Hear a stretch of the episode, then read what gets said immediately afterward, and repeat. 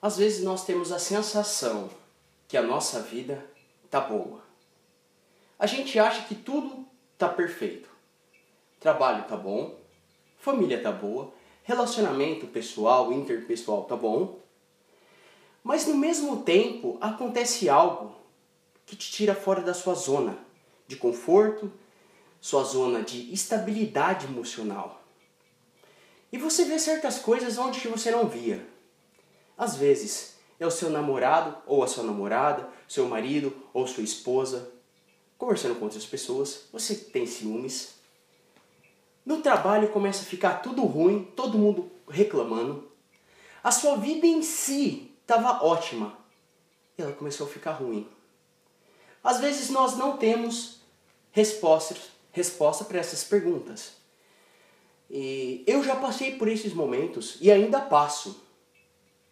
E a gente, eu se pergunto, meu Deus, o que está acontecendo? O que, que está acontecendo? Um relacionamento estava tão estável, desestabilizou. O meu trabalho estava certo, desmoronou. Eu estava super bem comigo, indo para academia, dieta. Eu estava bem e eu desanimei.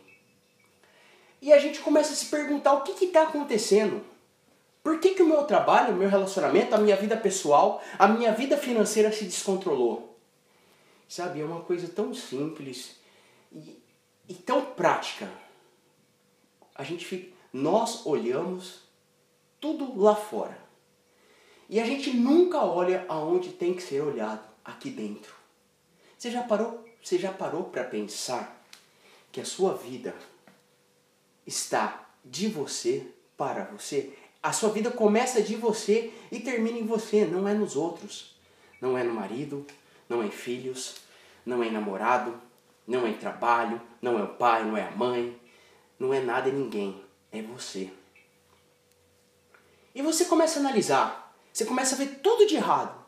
É o seu chefe que está com implicação, é, é o seu relacionamento que você vê que está desequilibrando tudo, um, um descontrole emocional é sua família que você não suporta mais.